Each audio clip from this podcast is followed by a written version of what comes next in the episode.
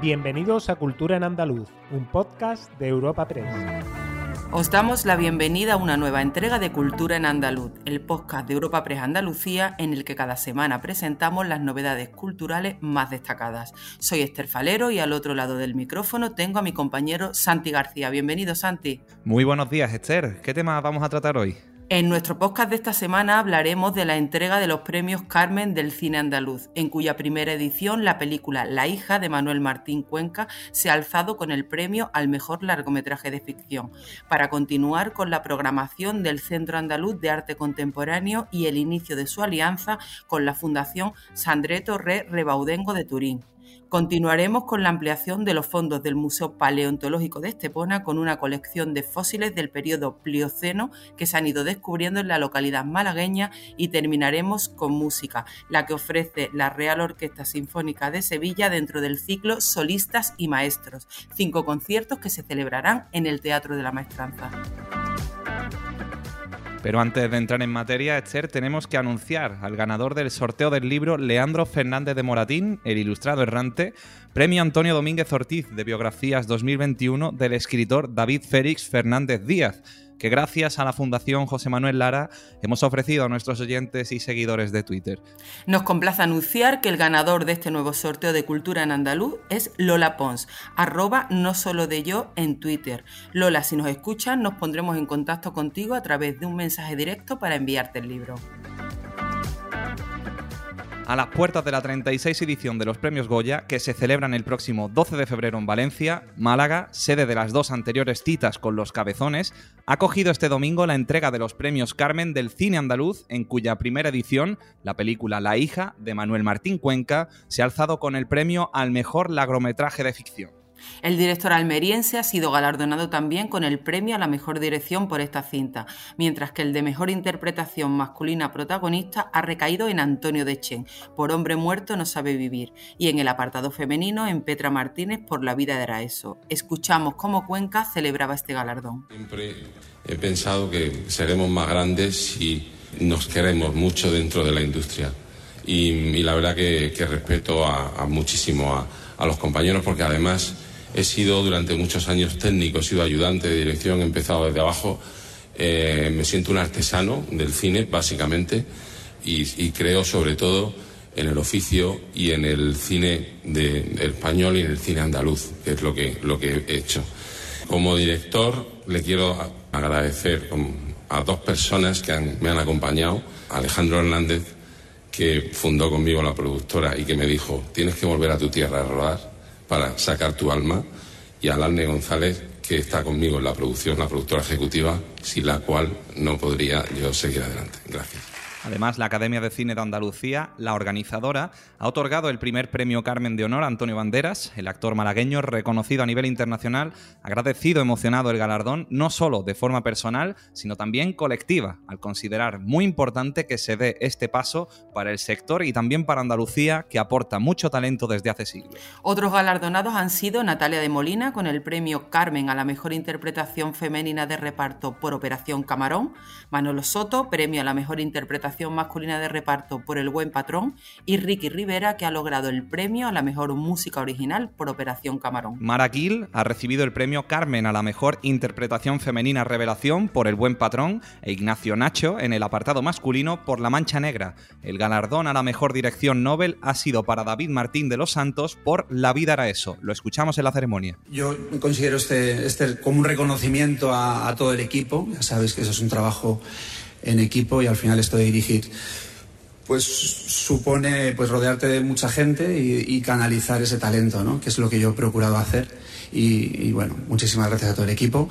Y, y, nada, se lo quiero dedicar pues a la persona que me inspiró, que, en fin, a Maite, mm, mi madre, y, nada, muchas gracias. Otros premios han sido el de Mejor Dirección Artística para Pepe Domínguez por Alegría, Mejor Largometraje Documental que ha recaído en Algo Salvaje, La Historia de Bambino, Mejor Cortometraje Documental que ha ido a Paraíso en Llamas y Mejor Cortometraje de Ficción que ha sido para Zoom. Una gran exposición de la colección Sandreto Re Rebaudengo de Turín centra la programación del Centro Andaluz de Arte Contemporáneo con sede en Sevilla en 2022, junto a propuestas de artistas andaluces como Rubén Guerrero y Cristina Lucas, nacionales como Antoni Muntadas e internacionales como Gala Porrasquín. Durante la presentación de la programación, la consejera de Cultura y Patrimonio Histórico, Patricia del Pozo, resaltaba que esta alianza con la Fundación Sandreto Re Rebaudengo es fruto de la generosidad de su presidenta, Patricia Sandreto, una de las grandes mecenas del arte contemporáneo en Europa y de la relevancia lograda por el Centro Andaluz de Arte Contemporáneo en los últimos tres años, convirtiéndose en uno de los museos más activos de España. Así, la exposición Extraño, título que recalca la consideración del arte contemporáneo como algo extraordinario,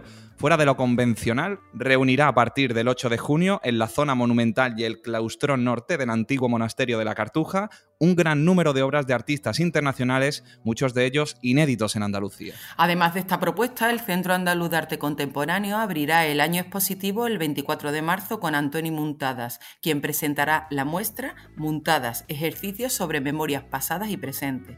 La exposición, que estará abierta al público hasta el 4 de septiembre, acoge las obras de quien está considerado como uno de los pioneros de las instalaciones multimedia. Por otro lado, siguiendo en la línea de las exposiciones de media carrera de artistas andaluces, se presentan en 2022 las muestras de Rubén Guerrero y Cristina Lucas. El primero se presentará del 7 de abril al 11 de septiembre, una exposición con obras que desvelan los procesos pictóricos, estableciendo diálogos de conjuntos dedicando un amplio espacio a dibujos. La segunda exposición de media carrera es la de Cristina Lucas. La muestra, que tendrá lugar del 13 de octubre de este año al 19 de marzo del año que viene, va a hacer un recorrido por su trayectoria y se centrará en aquellas obras que se apropian de sistemas para clasificar y ordenar la realidad, como es el caso de mapas, cartas de colores, tablas periódicas, etc., con la intención de señalar la relación entre el poder y el control del saber en la construcción de los estados y la explotación de los territorios. En el apartado internacional, a la exposición de la colección Sandreto se une la muestra de la artista colombiana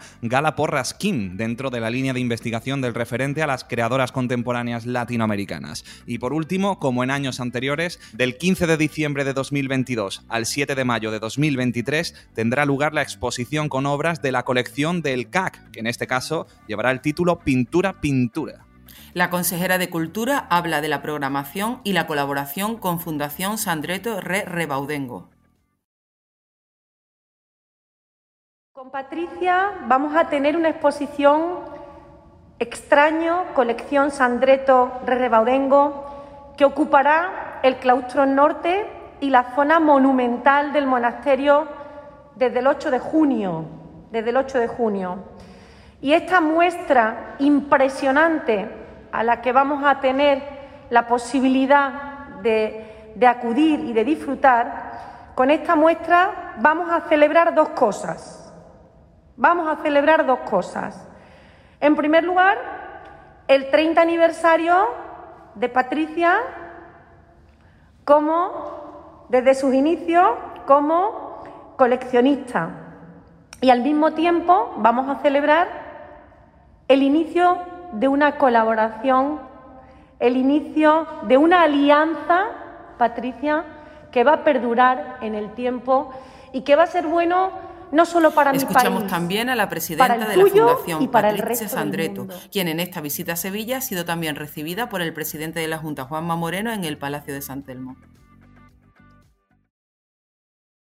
Estoy muy feliz, eh, miro a Juan Antonio, que mi colección sea aquí, porque, porque para, para mí es siempre importante, yo quiero mucho mi colección, una parte está en mi casa y tengo que decir la verdad que muchas veces cuando las obras se quitan de mi casa o de, de, la, fundación me siento un poco triste, pero después cuando llego como aquí y voy a mirarla en este espacio tan estupendo es algo maravilloso. Y sobre todo yo creo que es muy importante que una colección sea no sé si dice leída, re, releída, no sé si se, se eh, de, un comisario que no es de los comisarios de la fundación porque tiene otra mirada, porque hay otro modo de, de leerla, es una, una, otra ocasión para, de, para crear nuevas lecturas y, le, y, reflexión sobre las obras. Y las Cambiando obras. de asunto, destacar de además esta semana que se han ampliado los fondos del Museo Paleontológico de Estepona con una colección de fósiles del periodo Plioceno que se han ido descubriendo en la localidad malagueña. Las piezas que destacan por su buen estado de conservación corresponden a moluscos gasterópodos y a animales vertebrados que ya habitaban la Tierra hace más de 1,8 millones de años, como las ballenas, distintas especies de tiburones o las doradas. Esta colección de fósiles ha sido cedida de forma gratuita al consistorio por Sofía Mateos, quien ha contado con la colaboración del investigador Maurio Brunetti para la correcta clasificación científica de cada uno de los ejemplares. Brunetti, investigador independiente que ha realizado trabajos en varias universidades italianas y en distintos museos italianos y españoles, ha depositado también en el Museo Paleontológico muestras de otras especies. El concejal adscrito al área del patrimonio histórico Daniel García destaca que el Plioceno de Estepona es muy conocido a nivel paleontológico. Los nuevos fósiles que ya se encuentran expuestos en el Museo Paleontológico nos permiten saber qué especies poblaban esta zona hace millones de años. Para el Ayuntamiento de Estepona es muy interesante hacer esta labor de divulgación científica desde un espacio expositivo que cada vez recibe más visitas, tanto de vecinos como de turistas. Por eso quiero invitar a quienes les interesen estas cuestiones a que descubran este museo que ahora quiere una mayor relevancia con y esta para colección terminar, de música, por ya que la Orquesta. Sinfónica de Sevilla inaugura este mismo jueves el nuevo ciclo Solistas y Maestros, compuesto de cinco conciertos que se celebrarán en el Teatro de la Maestranza. Su particularidad es que el solista invitado hace también las veces de director, abordando tanto las obras destinadas a su instrumento como otras del repertorio. El encargado de abrir este ciclo será el veterano trompetista sueco Hakan Hardenberg, que ofrecerá las obras de Franz Joseph Haydn, Sinfonía número 22 El filósofo y el concierto para trompeta y orquesta en mi bemol mayo, la suite Pulcinella de Igor Stravinsky y la obra Tres Mo Pis de Heinz Karl Gruber. Escuchamos a Pedro Vázquez, director gerente de la Sinfónica de Sevilla. El ciclo Solistas y Maestros es una fórmula maravillosa donde una gran figura internacional y nacional va a trabajar junto a nuestros grandísimos profesores de la Sinfónica de Sevilla, donde no solamente va a trabajar eh, como un solista, sino además va a trabajar como un maestro, pero siempre dentro de la fórmula de primus inter pares, es decir, junto a, a otras. Agenda semanal de cultura en andaluz. Y ahora os ofreceremos algunos planes para los próximos días. Empezamos nuestra agenda con pintura, con la exposición Patrimonio Humano de los Patios, que se puede visitar en el Palacio de Oribe hasta el día 11 de febrero. Son 48 lienzos del artista cordobés Rafael Cervantes Gallardo, en los que se rinde un merecido homenaje al alma de los patios que son sus cuidadores. Hay que recordar que este año se celebra el décimo aniversario del reconocimiento de esta fiesta como Patrimonio Inmaterial de la Humanidad por parte de la UNESCO. Además, el Museo de Alcalá de Guadaira en Sevilla acaba de inaugurar la exposición Luciérnagas de Andrés Rábago. El genial artista, medalla de oro al mérito en las bellas artes y creador del roto en el diario El País, llega con una obra que invita a la reflexión y a la esperanza de que a falta de las luces nocturnas de estos insectos, el arte nos alumbre en tiempos de oscuridad. La colección se compone de 21 pinturas y 12 dibujos y se podrá visitar hasta el 28 de febrero. Y este mismo jueves en Huelva, la soprano Eva Tenorio y el tenor onubense Francisco Escala, con Jesús Campo al piano, intervienen a partir de las 8 de la tarde en los conciertos líricos que promueve Fundación Caja Rural del Sur con la Asociación Musical Teatro Lírico. La recaudación de la entrada será destinada al hogar parroquial San Vicente Mártir. Y dentro del Festival de Teatro de Málaga, en su 39 edición, el viernes 4 la programación ofrece una doble opción. En el Teatro Cervantes, Joglars volverán a hacer pensar riendo o reír pensando con que salga Aristófanes, mientras que en el Teatro Echegaray será el marco del estreno de Ciudadana Ejemplar, Premio de Teatro Ciudad de Málaga 2021. Y también en Málaga, la Térmica celebra este viernes el primer Red Friday del año, una jornada de actividades culturales en torno al rastro cultural nocturno. Como novedad este año, el rastro contará con un nuevo espacio exclusivo para artistas emergentes, galerías e independientes e ilustradores de la provincia.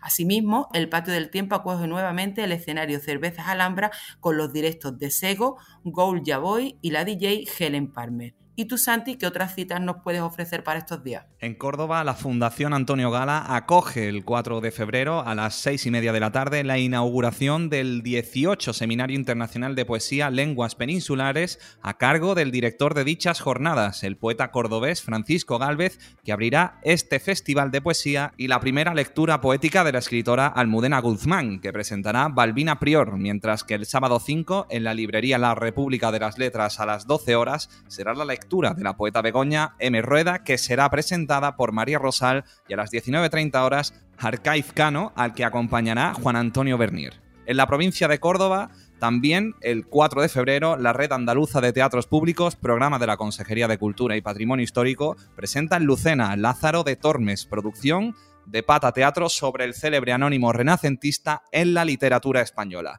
Precisar también que en Marbella el Museo del Grabado Español Contemporáneo ha ampliado su horario y abrirá a partir de este martes todos los días de la semana con acceso gratuito los sábados y los domingos. La Pinacoteca podrá visitarse de lunes a sábado de 10 a 7 de la tarde y los domingos de 10 a 14 horas. Disfrutad, os recordamos que el próximo jueves ofrecemos una nueva entrega de Cultura en Andaluz. Despedimos esta entrega de Cultura en Andaluz invitando a todos nuestros oyentes a descubrir el resto de episodios de este podcast, así como todo el catálogo de programas de nuestra red a través de europapress.es barra podcast. Recuerda que además todos ellos están disponibles en las principales plataformas de podcasting.